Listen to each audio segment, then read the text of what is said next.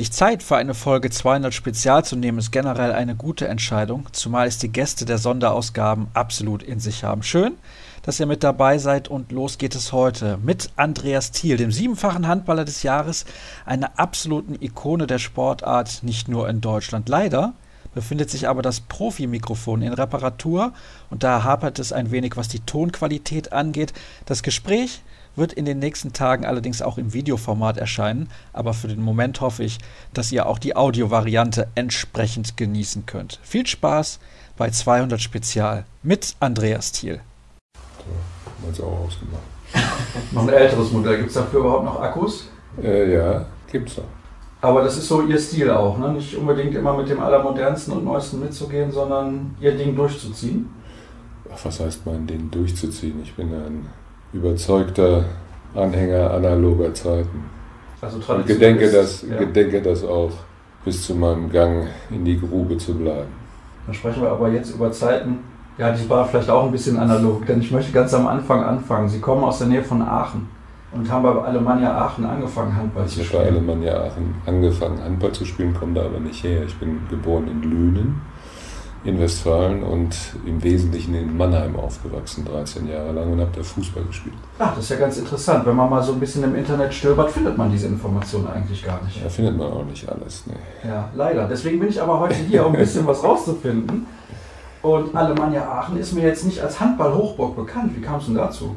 Das war zur damaligen Zeit durchaus im Westen, ich will nicht sagen eine Hochburg, aber schon ein bekannter Verein. Das waren die 70er Jahre. Damals spielte Alemannia in der Regionalliga West. Damals gab es noch keine zweite Bundesliga, das war die zweithöchste Spielklasse. Aachen hatte zwei Regionalligisten, BTB Aachen, die heute noch im Begriff sind, irgendwie in der Oberliga Mittelrand, und Alemannia.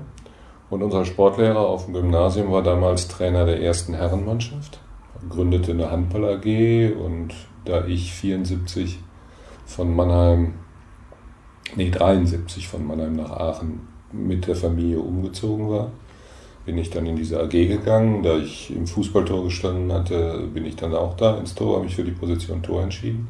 Und nach circa vier, fünf Monaten, als wir die Grundbegriffe des Hallenhandballs in dieser AG mitbekommen hatten, hat er uns dann alle bei Alemannia angemeldet. So fing das alles an. Also haben Sie das dem Sportlehrer zu verdanken? Wenn Sie so wollen, ja. Oder der Handball AG, die es damals gab. Ja. War das denn so, dass Handball für Sie vorher schon ein richtiger Begriff war? Konnten Sie groß da was mit anfangen? War das präsent bei Ihnen irgendwie in irgendeiner Form? Hm, nicht wirklich. Ich habe einmal mit meinem Vater, das muss 72 gewesen sein, das war noch zu Mannheimer Zeiten, da haben wir, glaube ich, in der Eberthalle in Ludwigshafen ein Länderspiel gesehen. Ich meine, Ratchen wäre noch im Tor gestanden, so 72 muss das gewesen sein. Handball war Teil des sportlichen Angebots, wenn man so will, aber eigentlich war ich ein Experte, damals wirklich ein Experte, Kicker und erste bis dritte oder dritte Liga gab es ja noch nicht, aber Regionalliga Fußball und so, das, das hat mich in erster Linie interessiert. Und der Übergang zum Handball war dann tatsächlich dem Umzug der Schule, dem natürlichen Suchen nach Anschluss geschuldet. Wenn da fünf, sechs Klassenkameraden in die AG gehen, habe ich dann mitgegangen. Und im Grunde hat unsere Klasse dann mit zwei, drei Verstärkungen die B- und die A-Jugend der nächsten Jahre gestellt von Alemannia. Wir waren auch gar nicht so schlecht. Wir waren im letzten A-Jugendjahr, bevor ich dann 77 wieder in den Großraum Mannheim-Ludwigshafen zurückzog. Im letzten Jahr haben wir sogar um die Mittelrheinmeisterschaft gespielt, haben das Halbfinale gegen Leverkusen dann allerdings, dann allerdings verloren. Also, aber das war schon okay für, für Leute, die erst drei Jahre vorher überhaupt mit dem Handball angefangen hatten, war das, war das durchaus aller Ehren wert.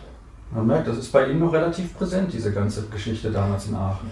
Nicht nur die Geschichte in Aachen, alles, was mein Handballleben, wenn Sie so wollen, betrifft, ist nach wie vor präsent. Es war, war und ist ein wesentlicher Bestandteil meines Lebens mittlerweile nicht mehr mit der Intensität, was, was Zeit und Inanspruchnahme anbetrifft, was Emotion anbetrifft, aber immer noch. Das, ja, ist, das, das, ist, da freue ich mich darüber, das, das so ist. Das ist das, was mir jetzt, wo ich auf die 60 zugehe, es hat den meisten Spaß gebracht. Das war Priorität in meinem Leben. Ja, klar.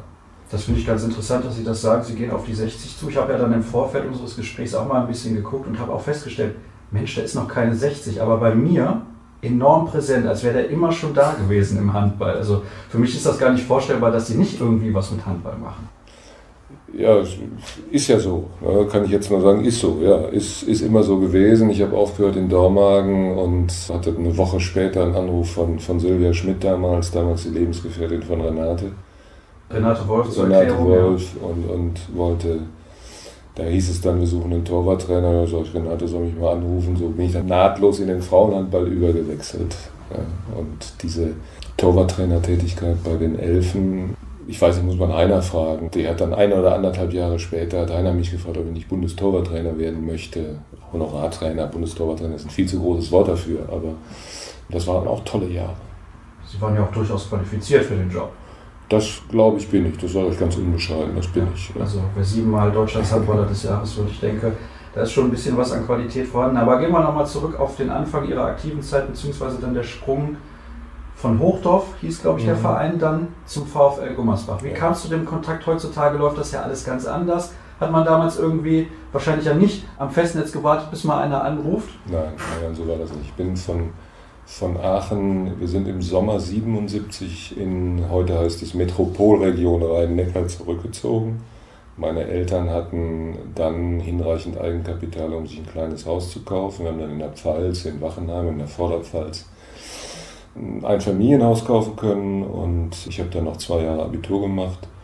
Und es war eigentlich, es war in der Rückschau viel Zufall und auch viel Glück. Ich habe 77 in, das waren dann lange Sommerferien, 73 hatten wir ganz kurze durch den Wechsel der Bundesländer, 77 hatten wir ganz lange. Und ich bin dann aus Langeweile, habe ich Sportabzeichen gemacht. In dem Sommer 77 um die Ecke in Bad Dürkheim und bin da 400 Meter unter anderem gelaufen und der, der es abnahm, war ein Arbeitskollege des Jugendleiters von TV Hochdorf. Ich hatte mit dem Handball nicht abgeschlossen, aber eigentlich war ich Leichtathletik oder ich spiele wieder Fußball oder so. Ja. Und der sagte dem Jugendleiter, da war ein langer Kerl, der hat sich auch ganz gut sportlich da präsentiert, geh doch mal vorbei. Dann kam der Jugendleiter von Hochdorf bei uns zu uns nach Hause. Dann bin ich zum TV Hochdorf habe einmal mit der A-Jugend trainiert und wurde danach sofort aktiv gemacht. Habe dann, wenn man heute das Thema Anschlussförderung so hoch hängt, im Grunde die beste Anschlussförderung genossen, die man haben konnte. Ich habe zwei Jahre beim TV Hochdorf in der Oberliga gespielt, damals dritthöchste Liga, es gab noch keine zweite Bundesliga. Ich habe gespielt zwei Jahre lang als Nummer eins. Wir waren im ersten Jahr Zweiter, im zweiten Jahr waren wir Pfalzmeister, also es war alles okay. Ich habe zwei Jahre gespielt, wurde da auch gefördert, es war ein kleiner Landesverband. Da wird man natürlich relativ schnell auf irgendjemanden aufmerksam, der ein bisschen besser ist als die anderen. Und habe dann ganz schnell Pfalzauswahl gespielt, auch Männerpfalzauswahl. Das war dann verbunden mit Sichtung Junioren, also Juniorensichtung Süd, Juniorensichtung Nord gab es damals noch. Noch mit Vlado. Vlado hat mich dann, wenn man so will, für den DAB entdeckt. Und der VfL hat mich entdeckt bei einem dieser Kirmesspiele, dieser Kotelett-Spiele, die der VfL, dann nachher habe ich die auch zwölf Jahre lang machen müssen. VfL Gummersbach gegen Pfalzauswahl, irgendwann im September 78 meiner Erinnerung nach. Und da habe ich ein paar Bälle mehr gehalten, als ich die zum damaligen Qualität sonst habe halten können. Und dann kam der Kontakt zum VfL einfach darüber zustande, ähnlich wie wunderlich bei so einem Kirmesspiel entdeckt worden ist gab es noch kein Internet. Da war viel Zufall und es gehört Glück dazu. Und auch keine Spielerberater in dem Maße, wie es das Gott sei Dank, ja. ja. Da können wir gleich nochmal drüber sprechen. Aber bleiben wir bei diesem Wechsel zum VfL Gummersbach. Der VfL Gummersbach war ja da schon eine gewisse Marke im deutschen Handball. War die Marke. Also war Ihnen bewusst, was Ihnen da vielleicht bevorstehen könnte? Waren Sie nervös? Hatten Sie Vorfreude auf diesen Wechsel? Ich hatte große Vorfreude. Natürlich war ich auch nervös, aber das waren für mich, für mich absolute Ikonen. Ich hatte dann 79 Abitur gemacht in der Pfalz, bin sechs Tage nach der Abi-Feier beim Bund eingerückt, meine Grundausbildung gemacht und bin nach der Grundausbildung dann hat beim mit dem VfL, ich war eine Woche mit im Trainingslager, kann ich mich noch daran erinnern, in Bischofingen in der Ortenau ganz unten. Und da kamen Heiner Branden, Klaus Fein, Rudi Rauer, das waren für mich Ikonen, das waren Weltmeister, die waren ja vorher Weltmeister geworden. Und ich war, wenn Sie heute mit Heiner sprechen, ein, ein schüchterner Junge aus einem. Das kann ich mir gar nicht vorstellen. Ja, ich weiß, ich weiß. Ein sehr schüchterner und unsicherer, langer Schlags. Und Ich sag, ich sag mal, die ersten zwei Jahre beim VfL, die haben mich im Hallenhandball in der Spitze sozialisiert, sagen wir es mal so. Also, das war eine Zeit, die von alter Schule geprägt war. Die Jüngsten, die nicht spielten oder wenig spielten, es gab ja nur zwölf, es gab keine 14 oder 16, es gab zwölf, die spielten. Ich war der zweite Torwart mit der Nummer 12 und der musste Bälle schleppen, der wurde beim Fußball gefault, vorsätzlich gefault, um zu sehen, wie er reagiert. Der wurde vom Heiners Duschplatz weggeschickt, das ist mein Duschplatz. So lief das halt. Das war, das war, ich sag mal, hart, aber herzlich. So ist es bei mir immer angekommen. Das hat Sie nämlich an sehr geprägt und Ihnen auch geholfen für den weiteren Karriereverlauf? Ja, also ich kann mich, ich kann mich noch erinnern, das war ein Beispiel. Ich hatte eins meiner ersten Länderspiele gemacht unter Vlado mit guten Kritiken, kam zurück zum VfL, erstes Training, Klaus Westerbe läuft einen Gegenstoß und zimmert in mir am Schädel vorbei. Das ist hier nicht China oder so. Ne? Also schön, die, die Jungs bleibt auf dem Boden, Jungs bleibt geerdet. Unter dem Motto lief das damals. Und das ist auch okay so. Zwölf Jahre waren Sie insgesamt beim ja. VfL Gummersbach ein Erfolg nach dem anderen. Ich nehme an, das war nicht unbedingt vielleicht auch Ihre Erwartung. Oder sind Sie davon ausgegangen, ich kann so lange bei so einem Verein, Sie haben eben gesagt, einer Marke mit so vielen Ikonen überhaupt überleben? Darüber habe ich nicht nachgedacht. Also als der VfL anrief, ich hatte noch, ich weiß gar nicht mehr, von Derschlag ein Angebot. Vlado wollte unbedingt, dass ich nach Großwallstadt gehe, weil ich hinter Manfred Hoffmann ganz furchtbar viel hätte lernen können. Mag sein. Aber für mich war VfL, VfL war VfL. VfL war die Marke und da wollte ich unbedingt hin. Und ich habe dann die ersten Monate auch in der zweiten gespielt, die damals auch Regionalliga spielte. Mit Klaus Schlagheck noch und mit Jochen Feldhoff noch, mit den ganz alten Ikonen, die da ausklingen ließen in der zweiten Mannschaft. Und habe irgendwann, ich weiß nicht, im Herbst 79 gegen Gramke mein erstes Bundesligaspiel gemacht. Und auch da gehört unglaublich viel Glück zu. Da waren Petri Ivanescu, das ist ja heute undenkbar. Da kommt einer aus der zweiten Mannschaft, der sitzt auf der Bank als zweiter Torhüter und Rudi Rauer hält nichts. Nach 20 Minuten habe ich gespielt. Mein erstes Bundesligaspiel. Durchschnittlich gehalten. Nicht gut, aber wenn Sie so als Youngster spielen, und da ist ja jeder Ball eine Heldentat. Ne? So fing das an. Und dann habe ich im ersten Gummersbacher Jahr, ich sag mal im Schnitt zehn Minuten gehabt. Ab und zu, das waren 40 im ersten Spiel, dann auch viele Spiele wirklich die Bank gedrückt. Im zweiten Jahr hatte ich 30 Minuten Spielzeit, wobei ich immer die Gurkenspiele kriegte und Rudi kriegte die wichtigen. Und im dritten Jahr mit Rudi hatte ich dann die wichtigen und Rudi die unwichtigen Spiele, immer noch bei 30, 30. Und dann hat Rudi aufgehört und dann, dann war ich die, die klare Nummer 1 und dann kam das große Jahr mit den vier Titeln 82, 83. Das ging relativ fix mit Anfang 20. Ja, das ging, ging relativ schnell, bestimmt. Ich hatte die erste Weltmeisterschaft 82 im eigenen Land gespielt mit einer hohen Nervosität. Vlado hatte mich als Eins aufgestellt. Im Verlauf des Turniers war Klaus Wöller dann die Eins, was auch richtig war. Er war zur damaligen Zeit noch, noch wirklich einen, einen fühlbaren Tacken besser als ich. Und 83 bei der BWM mit Schobel, dann hatte sich das schon umgekehrt. Dann war dann Klaus so die 1B und ich die 1A. Also relativ früh hatte ich Länderspiele, die ersten Titel. Ja, deswegen tue ich mich heute schwer, wenn ich über 24-Jährige sagen höre, er ist noch ein Talent und in der Entwicklung.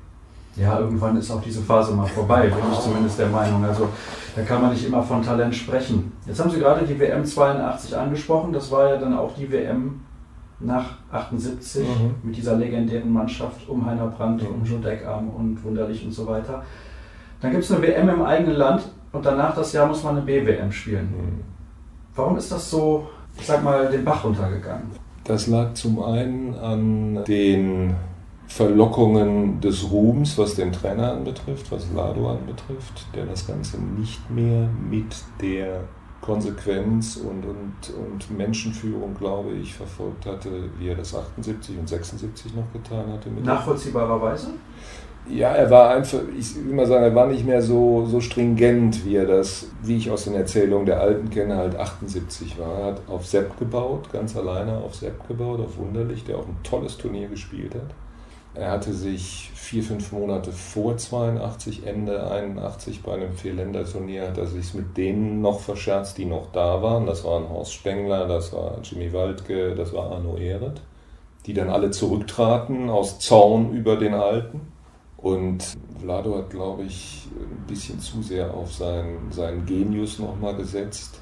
Das hat auch zum großen Erstaunen insoweit funktioniert, als wir dann tatsächlich die Tschechen geschlagen haben mit einem Tor, die Polen in der Hauptrunde mit einem Tor geschlagen haben, hatten dann durch glückliche Konstellation tatsächlich die Chance, beim Spiel gegen die Schweiz mit einem Sieg das Spiel um Bronze zu erreichen. Dann wäre Vlado noch fünf Jahre Bundestrainer geblieben wahrscheinlich. Aber das hat dann aus den bekannten Gründen nicht funktioniert. Geist Jele kam aufs Feld und wer weiß, ob der die Kiste überhaupt getroffen hätte. So, und dann, dann kam ein, Umbruch, dann wurde Heiner nochmal reaktiviert. Dann kam aus Großwallstadt kam Pitti Meisinger, der war aber 82 schon dabei, Manni Freisler. Dann haben wir 83 im Wesentlichen mit einer Mischung aus Großwallstadt und Gummersbach gespielt. Und das dann auch bedauerlicherweise. Es war eine BWM, im Grunde war es eine Olympia-Qualifikation, so heißt es heute. Und zwei kamen weiter, wir waren Dritter. So ist das. Es gab aber dann auch ein erfolgreiches olympisches Turnier mit ja. einer Silbermedaille für Sie. Ja. Natürlich, klar, jetzt im Nachhinein kann man sagen, da waren viele starke Nationen nicht dabei. Hat es in Ihrer Bewertung oder Wertschätzung für diese Silbermedaille irgendeine Rolle gespielt? Denn Finale muss man trotzdem erstmal erreichen ich hab, muss mir persönlich vorwerfen, dass ich damals so in den 80ern immer gesagt habe, ja, die relativiere ich, weil da waren ja ein paar nicht dabei. Stimmt, die waren nicht dabei. Aber 84 Olympiasieger waren die Jugoslawen, das war die beste Mannschaft, gegen die ich je gespielt habe. Die waren 86 auch Weltmeister. Die Schweden waren in Los Angeles, die waren Vierter, 86. DDR war nicht dabei, klar, die waren richtig gut. Osteuropa, die Rumänen waren dabei, also es war kein schlecht besetztes Turnier und wir waren in diesem Sommer auch richtig, richtig gut. Wir hatten äh, einen guten mannschaftlichen Zusammenhalt. Die Zusammensetzung, die Schobel da zusammengestellt hatte, hatte gepasst. Was man heute komplett vergisst, Jochen Fratz zum Beispiel hat 84 ein sensationelles Turnier auf Linksaußen gespielt. Nicht verspielt und, und überheblich wie später, als er der große Torschützenkönig war, sondern ein ganz konzentrierter Linksaußen, ich weiß nicht, damals die Statistiken, die es heute gibt, die gibt es heute nicht, aber der hat ein ähnliches Turnier gespielt wie Toto Jansen 2007 mit einer unglaublich hohen Effektivität. Michael Paul, den heute keiner mehr kennt. Jeder Wurf von hinten war drin. Ja. Und wir haben, ich habe das Finale jetzt mal auf YouTube abends durch Zufall entdeckt. Wir hatten irgendwann sieben Minuten vor Schluss das Spiel sogar gedreht auf plus eins und haben dann zum Schluss verloren ich will nicht sagen verdient verloren, aber die Jugoslawen waren verdienter Olympiasieger. Die waren schon einen Tacken besser als wir. Bei all den ganzen Titeln, die sie gewonnen haben und bei so einer langen Karriere, gibt es vielleicht auch ein Spiel, was man nochmal spielen würde, gerne. Ist das dieses Finale? Das würde ich gerne nochmal spielen, ja. Das Finale würde ich gerne nochmal spielen und ja, dann, dann schon nicht. Es war gut so, wie es war. Also es ist, man, also, oder sagen, ich ich, die Süddeutsche hat mal geschrieben, meine Karriere blieb von großen internationalen Erfolgen verschont, haben sie gesagt. Das stimmt. Interessante Formulierung. Das stimmt ja. Das stimmt ja. Und trotzdem war es gut, so wie es war. War eine super Zeit. Also, ich würde gern tauschen, was das angeht. Meine nee. sportlichen Erfolge halten sich sehr an Grenzen. genau. Also dementsprechend internationaler Titel mit dem VfL Gummersbach haben sie aber auch Mass gewonnen. Ja, en masse nicht. Ich habe ich hab den, den Europapokal der Landesmeister 83 gewonnen, 82 den IHF Cup, heute heißt er EHF oder Euroleague oder wie es demnächst heißt, keine Ahnung. Und durch einen, auch einen unglaublichen Zufall des, des sportlichen Schicksals habe ich dann 2001 mit 41 noch den Europapokal der Pokalsieger gewonnen. Also ich habe jeden Europapokal einmal gewonnen. Toll. Ja, also dann kann man nicht meckern. Kann man nicht meckern, rede ich aus. Bezieht sich natürlich auch, wenn wir auf die Aussage der Süddeutschen eingehen, auf ihre Nationalmannschaftskarriere, aber ich glaube, viele würden so eine Silbermedaille gerne mal mitnehmen. Eben, also ich bin heute in der Rückschau, die, die, die tollsten Erlebnisse waren die drei Olympiaden. Die waren nicht alle gleich erfolgreich, natürlich eine war nur eine erfolgreich, aber Barcelona zum Beispiel war trotz Platz 10 und trotz der damals Ost und West zusammen, das waren tolle Wochen. Das war super. Das sagen ja viele, dass das die Olympischen Spiele überhaupt waren. Können Sie das zumindest in Teilen bestätigen? Ich meine, Sie sind bei drei selber dabei gewesen, vielleicht bei der einen oder anderen noch vor Ort als Zuschauer. 92 war vom, das hatte viel, aus meiner Sicht sehr, sehr viel mit Barcelona, der alten Stadt am Mittelmeer, zu tun. Es war von Ausnahmen abgesehen, so Becker und Stich, die, die draußen gelebt haben, auch noch ein richtiges olympisches Dorf. Und wie das immer bei Olympischen Spielen so ist, das deutsche Team lebt, das deutsche Olympiateam lebt von den Mannschaftssportarten. Und da waren die Basketballer dabei. Handball war doppelt besetzt, Hockey war doppelt besetzt, gut, Hockey ist immer doppelt besetzt. Wasserball war da, also da war gute, gute Stimme. Also das, das war schon, das war in der Rückschau, ich bin richtig froh, dass ich dabei war. Ich muss mal kurz wegkommen vom Handball, wenn wir über diese Olympischen Spiele in Barcelona sprechen. Das waren die Olympischen Spiele des Dream Teams. Das war nicht irgendeine auch, Mannschaft, auch noch, sondern auch natürlich noch. vielleicht die Sportmannschaft Ja, ja. überhaupt aller Zeiten. Haben Sie das da irgendwie so wahrgenommen und mitbekommen? Nee, ich habe mich, ich hab mich immer, das nehme ich auch für mich in Anspruch, ich habe mich dann auf das olympische Turnier oder auf die Weltmeisterschaft oder auf sowas im Wesentlichen konzentriert. Also ich bin auch kein großer Basketball-Fan, das kann ich heute mit fast 60, kann man das sagen. Also das ist jetzt bei mir, hat es nicht die Wertigkeit gehabt, dass da Magic Johnson und wie sie alle heißen oder hießen, gespielt haben. Ich fand es viel toller, mit Kalle Fischer ein Bier zu trinken. Ja, dem Hockey-Libero Ja. oder so. Und Olympiasieger der- damals, glaube ich. ne? Olympia, Olympiasieger, genau, der war Olympiasieger. Genau. Ja. Volker Fried, das sind, das ist auch so meine Generation. Auf jeden Fall ein sehr, sehr interessantes olympisches Turnier. Allein darüber könnten wir wahrscheinlich stundenlang sprechen. Aber damals haben Sie schon nicht mehr beim VfL Gummersbach gespielt. Da war ich schon in Dortmund. Der Wechsel war 91 nach der gesamtdeutschen Meisterschaft. Ich hatte ihn ein halbes Jahr vorher angekündigt, hatte mir eigentlich versprochen, das lief so offiziell unter dem Deckmantel, es war ein Deckmantel.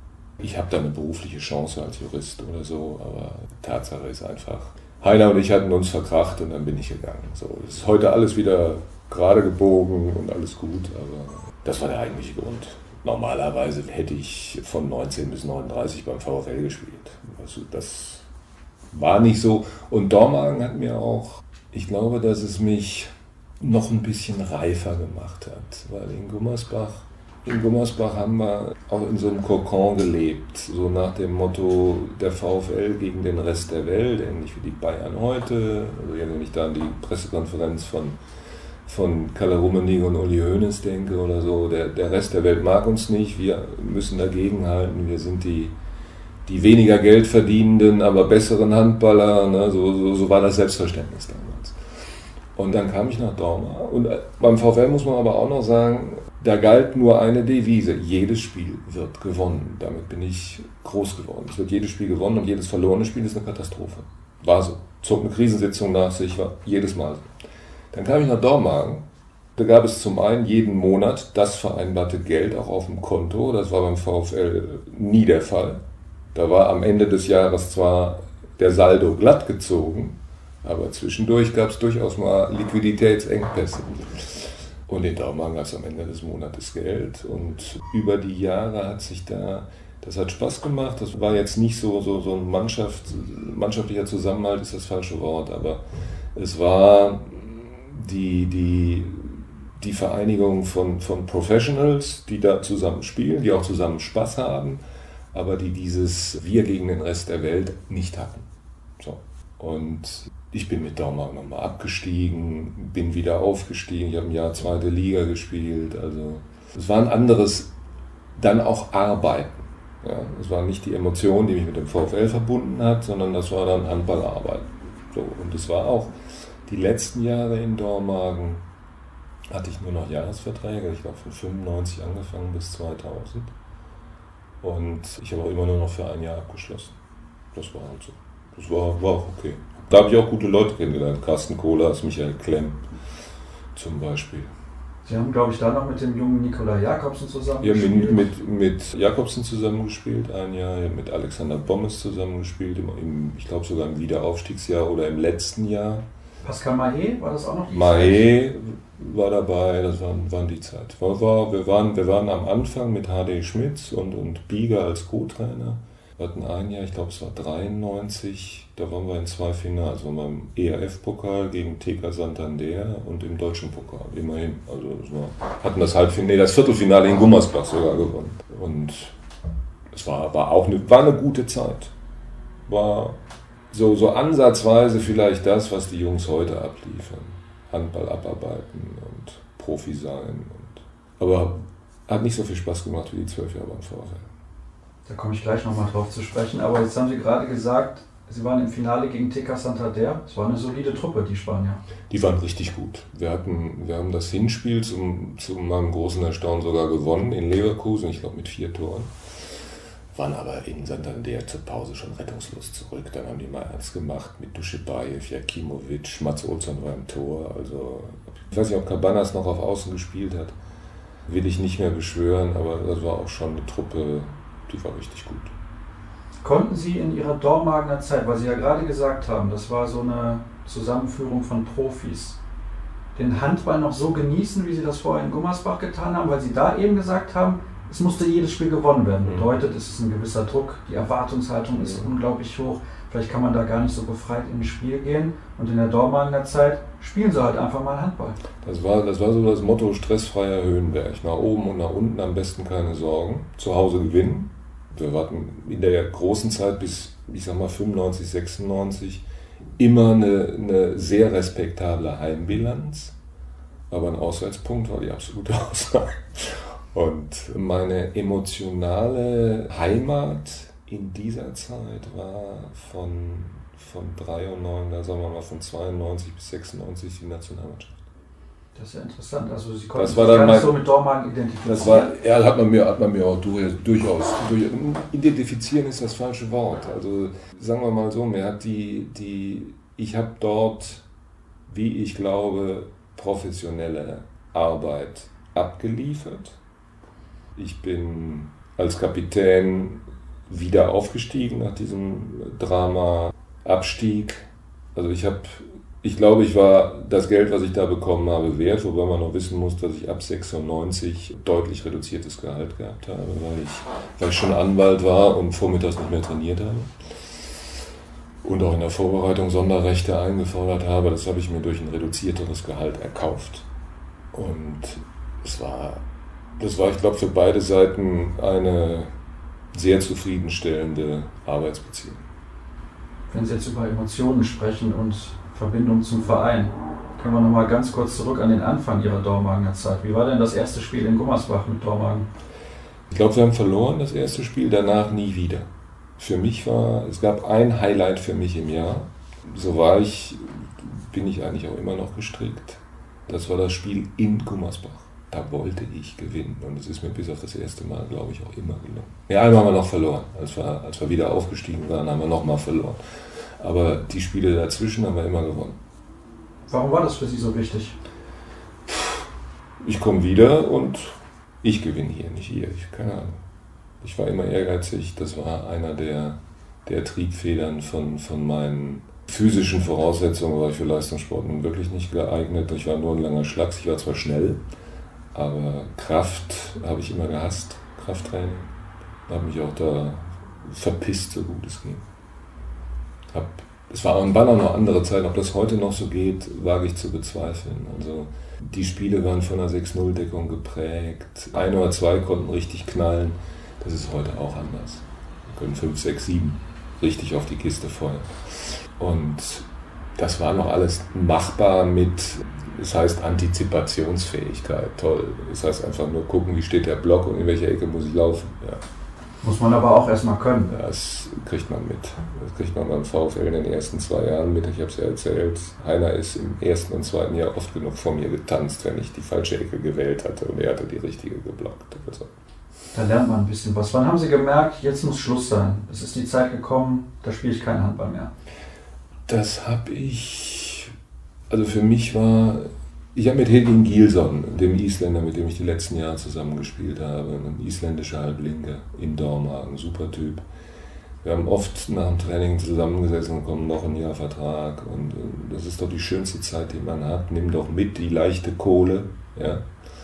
Ich hoffe, wir kommen auf das Thema Belastung und kann ich da noch was los. Natürlich. das war, war leicht verdientes Geld für eine Tätigkeit, die einem richtig Spaß macht. Und eigentlich kann ich jeden verstehen, wie, wie Carsten Lichtlein, der jetzt noch nach Erlangen geht oder so, nochmal noch mal ein Jahr, nochmal zwei Jahre, solange es irgendwie passt, solange man dann noch jedenfalls ansatzweise die Leistung bringt, jedenfalls der Mannschaft punktuell helfen kann, ist das auch alles in Ordnung. Ich kann jeden verstehen, nur für mich war dann meine dritte Tochter, also mein drittes Kind, meine dritte Tochter war unterwegs im Frühjahr 2000. Ich wurde 40 und ich hinzu kam auch, ich hätte in Daumann keinen Vertrag mehr bekommen, weil ich bei, bei der Entlassung von Peter Püsal einfach zu laut war. Das wurde nicht gutiert von den Herrschaften der Bayer AG und das war, das war dann auch in Ordnung. Da habe ich mit 40 aufgehört und das war gut so. Das haben Sie sich nicht nehmen lassen, da auch das ein oder andere Wort zu verlieren über den Trainer? Nicht über den Trainer. Wir hatten im letzten Jahr, im Jahr 99, 2000, eine von mir nie verstandene Doppelspitze auf der Trainerposition. Wir waren mit Peter Püsal abgestiegen, weil er zu spät gekommen ist, meiner Ansicht nach damals. Sind mit Peter Büsal aufgestiegen, der eine Multikulti-Truppe, die wir damals waren, da war alles drin. Da war, weiß gar nicht, wie er hieß, Boisedou oder so, ein Franzose, irgendwo von den französischen Kolonien früher. Wir hatten Isländer, Polen, war alles durcheinander. Mit der Truppe sind wir wieder aufgestiegen in der zweiten Liga Süd.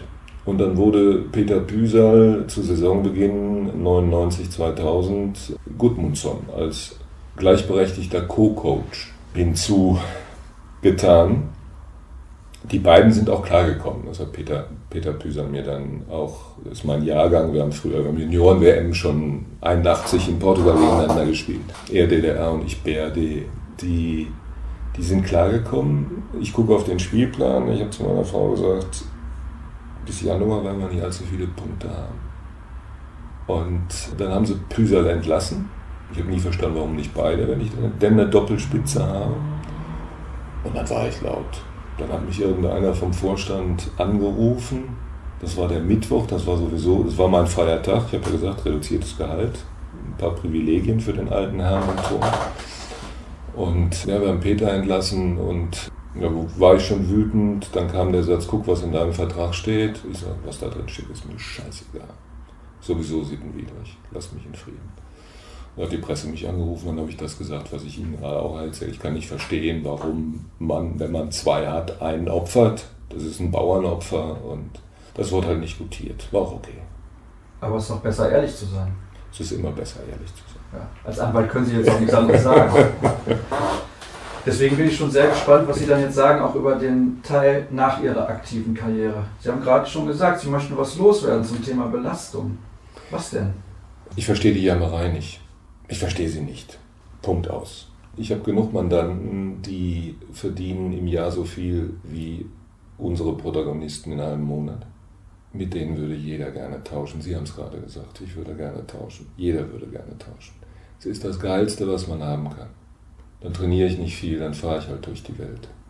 Wer A sagt, muss auch B sagen, das gehört dazu. Wenn ich beim Champions League Verein spiele und das viele Geld bekomme, dann ist das gelegentlich mal hart, alles klar. Aber es ist kein Grund zu jammern. Und es ist schon gar kein Grund zu sagen, die Funktionäre machen sich die Taschen voll. Die machen sich die Taschen ganz sicher nicht voll. Von Ausnahmen abgesehen.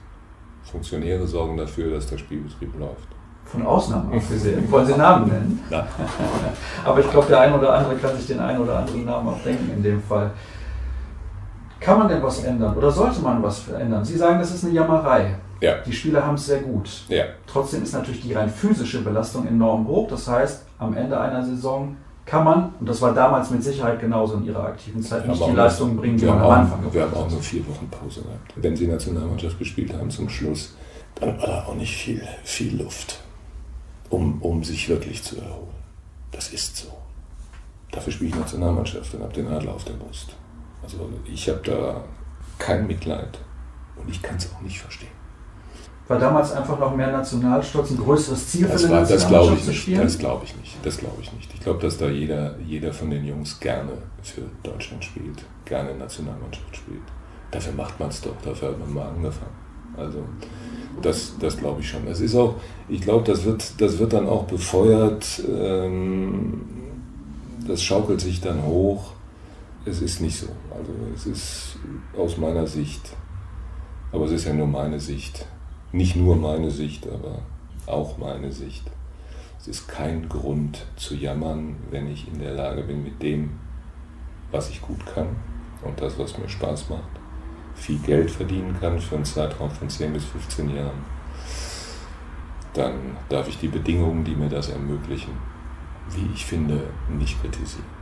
Man kann sicher darüber nachdenken, zu sagen, die, die, die DKB Handball-Bundesliga sollte, sollte verringert werden. Dafür wird es nie eine Mehrheit geben, sind 18 Mannschaften und all die, die nicht Champions League spielen, die sind froh, dass sie 34 Punktspiele im Jahr haben. Man kann über den aufgeblähten internationalen Kalender nachdenken, aber auch da gibt es Interessen, die sind gerechtfertigt. Wenn die Balkanstaaten sagen, wir wollen so viel wie möglich Champions League spielen, weil unsere Liga ist unterirdisch schlecht, da kommt keiner, dann finde ich, muss man auch für die ERF Verständnis haben. Die ist eine europäische Handballföderation, die muss sich auch um alle kümmern. Das ist dann halt so. Was ich grundsätzlich falsch finde, und das ist, das ist auch okay, ist der Rhythmus von Weltmeisterschaften und Europameisterschaften im Zweijahresabstand. Wenn Sie noch eine Olympiade dabei haben, alle vier Jahre, ist das zu viel. Das stimmt. Da kommen wir aber auch nicht mehr von weg wahrscheinlich. Da kommen sie nicht mehr von weg, wenn ich jetzt, wenn ich jetzt höre. Was wird aufgestockt? Beides. Also Beides, die ne? Europameisterschaft mit 24 genau, Mannschaften genau. und dann die Weltmeisterschaft vor allem mit 32. Mit 32 dann ist das halt so. Dann kann ich ja sagen, ich spiele nicht mehr mit. Das ist die Option, die man hat. Also für Sie ist das ein großes Privileg gewesen und Sie sehen das, das auch ist immer ein großes Privileg, Privileg und ich an. betrachte es nach wie vor als Privileg, ja. Ist das auch ein Grund, warum Sie vom Handball so gar nicht lassen können? Eigentlich, wie oft sind Sie noch in der Halle und gucken auch zu? Wie ist das mit dem Torwarttraining da bei den Elfen in Leverkusen? Anderthalb Mal die Woche. Einmal, einmal die Woche ist die Vereinbarung jetzt, da seit Nele Kurzke da ist, die ein bisschen mehr einfordert, war ich jetzt bis jetzt, Stand heute. Es gab auch ein paar Wochen, da war ich zweimal da. Wir haben eine aus Dortmund für die Junior-Elfen verpflichtet. Die kriegt auch einmal die Woche noch ein Training. Das ist auch okay, macht auch Spaß. Und, und die Spiele, ich war ja die ganzen Jahre bei den Elfen mit auf der Bank das geht jetzt nicht mehr. Jetzt habe ich mir die Heimspiele von der Tribüne aus angeguckt. Sind Sie da emotional noch richtig involviert? Unabhängig davon, dass Sie natürlich diese Torhüterinnen trainiert haben oder trainieren, dass Sie so in Spielen zumindest innerlich aus sich rausgehen? Ja, also ich habe mir bewusst einen Platz in der Ostermann Arena ausgesucht, der ganz weit weg von allen ist. Der ist auf Höhe der Mittellinie, der Bank gegenüberliegenden Seite, schön Mitte. Ich gucke schön dann kann ich auch Entwicklung sehen und gucken, ob die Abläufe auch stimmen. Da fluche ich schon mal. Ja. Das hört ja dann zum Glück keiner, wenn da keiner in der genau, sitzt. Genau. Gefällt Ihnen denn der Handball von heute besser als der zu Ihrer aktiven Zeit? Vor allem in den 80ern im Vergleich zu heute? Was die sportliche Wertigkeit anbetrifft, ja. Unbestritten. Das ist eine ganz andere athletische Ausbildung. Das ist eine ganz andere technische Fähigkeit, wenn ich an die Außenspieler denke. Kann jeder einen Dreher heute und einen Ableger. Das war früher, konnte Scholle Fratz und ein paar Jugoslawen konnten den und nachher Nikola Jakobsen und, und Christiansen. Ne? Kann heute jeder. Es fallen mehr Tore, unser Spiel ist viel, viel attraktiver geworden, als es früher der Fall war. Das heißt, der Handball ist auf einem guten Weg? Ja, ist er auch. Und wird auch, wird auch, das ist meine persönliche Überzeugung, der ich dann immer hören muss, wir sind nicht mehr Nummer zwei der Spielsportarten in Deutschland. Das glaube ich einfach nicht. Das sind wir. Und das werden wir auch bleiben. Weil wir, weil wir regional tief verwurzelt sind und verwurzelt bleiben. Ich denke an Niedersachsen, an Ostwestfalen, an Schleswig-Holstein, an Württemberg insbesondere. Auch an Regionen, die keinen Bundesligisten haben, wie Bayern, der große Flächenstaat. Alles Handballregion. Das werden wir auch bleiben. Was gibt es denn auszusetzen am Handball von heute, außer der Jammerei der Spieler wegen der Belastung? Was gibt es? Ich vermisse manchmal, obwohl, aber das ist, das habe ich schon oft gesagt und dabei bleibe ich auch. Also die, die, dieses, dieses, die, die Eventphilosophie, wir müssen in die großen Hallen, ja, müssen wir. Warum müssen wir da rein? Um die Personalkosten refinanzieren zu können. Deswegen müssen wir da rein. Wir haben früher in Schulturnhallen gespielt, war auch ordentlich. Zur damaligen Zeit war das auch gut. Und die, die Diskussion, ob ein Fritz Walter mit einem Lothar Matthäus mithalten kann, die ist sowieso immer schief. Andere Zeiten, andere Bedingungen. Also Talent ist Talent, das war es früher und ist es heute. Mein Heimatverein, der Bergische HC, spielt immer noch in der Schulturnhalle. Ja, Deswegen Das geht auch und das hat auch sehr viel Charme. Ich habe noch eine Frage zum Abschluss, weil ich habe eben gesagt, Sie sind siebenmal Deutschlands Handballer des Jahres geworden. Ich habe nicht den Eindruck, dass Sie sich sonderlich viel darauf einbilden. Sie sind da ja auch mit Abstand Rekordhalter. Und wenn man Handballer des Jahres wird, dann muss man was geleistet haben. Woher kommt denn diese Bodenständigkeit? Sind das diese ersten beiden Jahre auch noch in Gummersbach oder kommt das von der Familie? Es kommt sicher auch von der Familie, kommt von, von, von Gummersbach, dieses, dieses am Boden bleiben. Und natürlich bin ich stolz darauf, sieben Handballer des Jahres zu sein, klar. Nur darf man nicht vergessen, es waren die 80er Jahre.